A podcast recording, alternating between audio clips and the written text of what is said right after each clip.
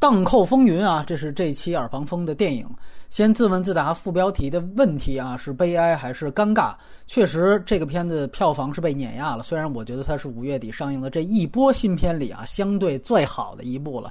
但是票房不行，我也觉得活该。这和我们聊五一档说那四部国产片叫好不叫座是一样，这都是还债。这部尤其它是一个古装片，而且它和之前的《我不是王毛》一样，就是国人天天在手撕鬼子，早就有这个狼来了的效应了。被骗多了，你突然说这部它不是手撕鬼子，不是裤裆藏雷，那我也不看，我不信。甚至我相信好多人看了。哪怕心里觉得还可以，但是一想，哎呦，这是一国产打鬼子的一抗日片儿，我他妈要在朋友圈吹这部，多没逼格呀！当然了，我觉得既然我看了，我也觉得有有亮点，还是该夸就得夸。但是首先还是得说缺点，三类人也别看，在意电影质感的这类影迷不用看，这个是真心说的，不是一个反讽。这个片子是典型的电视剧质感，说他没钱也好，你导演能力不行也罢，他反正这个质感是特别特别差。我是跟隐形看的，他特别不喜欢，但是就这一点我们特别统一。中间如果你们记得，就那流氓头子叫大成，他告别他的那个家属，就那告别那场戏，起身冲镜头这边走，跟焦都没跟上啊！我就不知道你那跟焦员干嘛呢，居然。最后还用到了电影里边，你剪辑是干嘛的？你导演是干嘛的？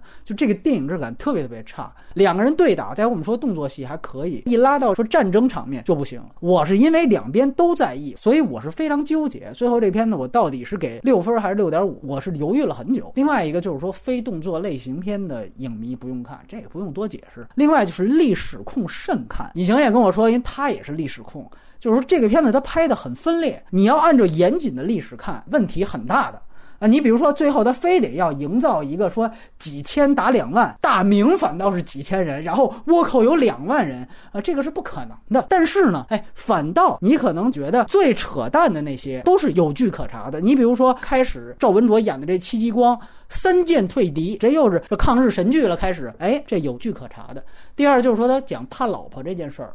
包括说他老婆最后带着自己旁边的女仆也好，老妈子也好，就守城了，跟娘子军一样的。说这个你看着都特扯淡，其实都有据可查。你别管他是正史还是野史，我们也必须要注意这个片子。他请的那个历史顾问是百家讲坛的一个教授立波，他的这个名字甚至摆在了导演陈嘉上的前面。你也可以看到主创他是希望和那些纯扯淡的那类古装片划清界限的。讲到他亮点的地方，第一大。亮点就像我标题说的，对于手撕鬼子这个题材窠臼的一个突破，甚至说他做到了一个对于日本的明贬暗褒。像我们另外一个嘉宾打低分的浮游，他说基本上每每场战斗戏，说是说戚继光描写的很厉害，但基本上都是靠运气，或者说不明不白的就混过去了。其实我觉得他本来说的就是中国在战略层面其实是完败，只是说因为导演他在发布会上他哪能这么说呀？小粉红不得把他骂死？他又是一香港人。其实你仔细看这个文本，他表。答的就是日本是战略胜利，而最后我们是靠什么胜利？我们是靠奇淫巧技和个人英雄主义。所以这里面他铺了两个事儿，一个就是各种小道具。跟哆啦 A 梦那东西似的，又有什么尼玛？有些是真的，有些就是夸张的奇淫巧技。二来就是赵文卓的个人英雄主义，正好这也铺了动作片。我本来就是更多的要单挑戏，也就是说我们取得胜利都是战术层面，最后靠两个战术赢了你一个战略层面的。另外一个，他给了最大的一个反派日本老头老狐狸，他一个非常体面、有仪式感的这样的一场死亡啊，这个我觉得非常重要。就是因为哪怕像我不是王毛，他对于日本方的刻画是非常少的，当然这不是缺点，只是说它只是一个单一视角而已。但是这部电影它其实是双向视角，而且他的这个人身上就带着日本人的一种生存观，就是说我虽然有狼子野心，但是我能撑到现在，也是因为审时度势。你也可以说是一种鸡贼，恰巧是日本这个民族现在能够获得，当然也只能获得现在这样一个国际地位的一个原因。这个人设其实设置的非常漂亮。另外就是说它的这个类型功能的满足，节奏很好，因为我刚刚才。讲了，他因为有立波的这样的一个，他铺了大量的这种关于明朝的这种历史信息，大段台词通过几个人的对话说出来。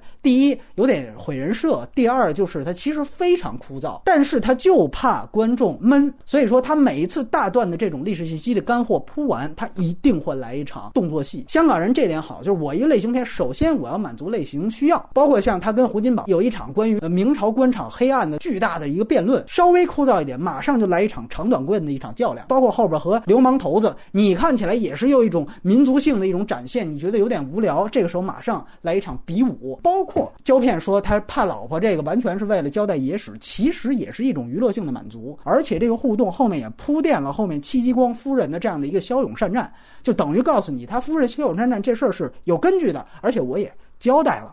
所以这个在类型满足上，我觉得动作片的影迷应该觉得还凑合啊，也不是说特别好。你包括说最后一场，它其实是一种对于日本武士刀技术的这样的一个全面的展示。那场最后的对决也带着他对于日本明贬暗褒的这样的意思，就是最后还是靠赵文卓，我个人的武功比你强。但是从双方的装备来讲，我们几乎已经快输了。另外一个我觉得不错，就是它有非常清楚的主题表达和一定的史观。就这篇的表达很明确，除了刚才我说的中日在战略战术层面的这种各打五十大板的交代之外，它有清晰的对于明朝从官场上层到。农民下层的这样一个刻画，这层刻画与戚继光的人物的弧光还有一些的结合，就是对上它其实反映了明朝官场的险恶，但同时它也反映出戚继光在为官方面的情商不足，而且呢，他通过最后说夹在中间的胡宗宪在中间和稀泥的那场戏，也让戚继光完成了这个人物在本片当中的一次最大的转变。从此之后，他莫谈国事，专心练兵，这个是很重要的一个承上。起下的作用，同时也点出了那个时代的背景环境。那对下，它其实讲述了中日两方对于流氓阶层的这样的一个野蛮性的交代，而且最底层的这群流氓也成为了中日双方交战的一个胜负手。日本恰恰输在了对于浪人阶层的控制上，最后其实是浪人头子在他的煽动下，少主最后才意气用事，最后冒险去出兵，结果形成了那样一个缺口。但是那场戏拍的也是非常差，他没有点出来怎么样就突破了，这个确实是他的一个问题。但是从他的文本层面上，这层意思是出来的。而中国方面真正说比日本厉害的，就是在于我们的官员能够。很好的去控制刁民的使用。为什么前面明朝一直节节败退？是因为我们的官兵惧怕倭寇，而什么人不惧怕倭寇？就是越流氓越刁的这些底层没有任何家国意识的这些流氓，他们反倒是无所畏惧的。把他们利用起来，等于算以毒攻毒，这个才有和日本人掰手腕的可能性。这个是把他的史观和整个的这个主线故事结合在一起。所以说，在一个极其粗糙的电视剧质感下，这个荡寇风。云其实是有一个比较深刻的表意文本，甚至这个复杂性比拆弹专家更深。那个你可以说它是影射战中啊，这个那个都好，只是说它在完成度上是没有拆弹专家那么好。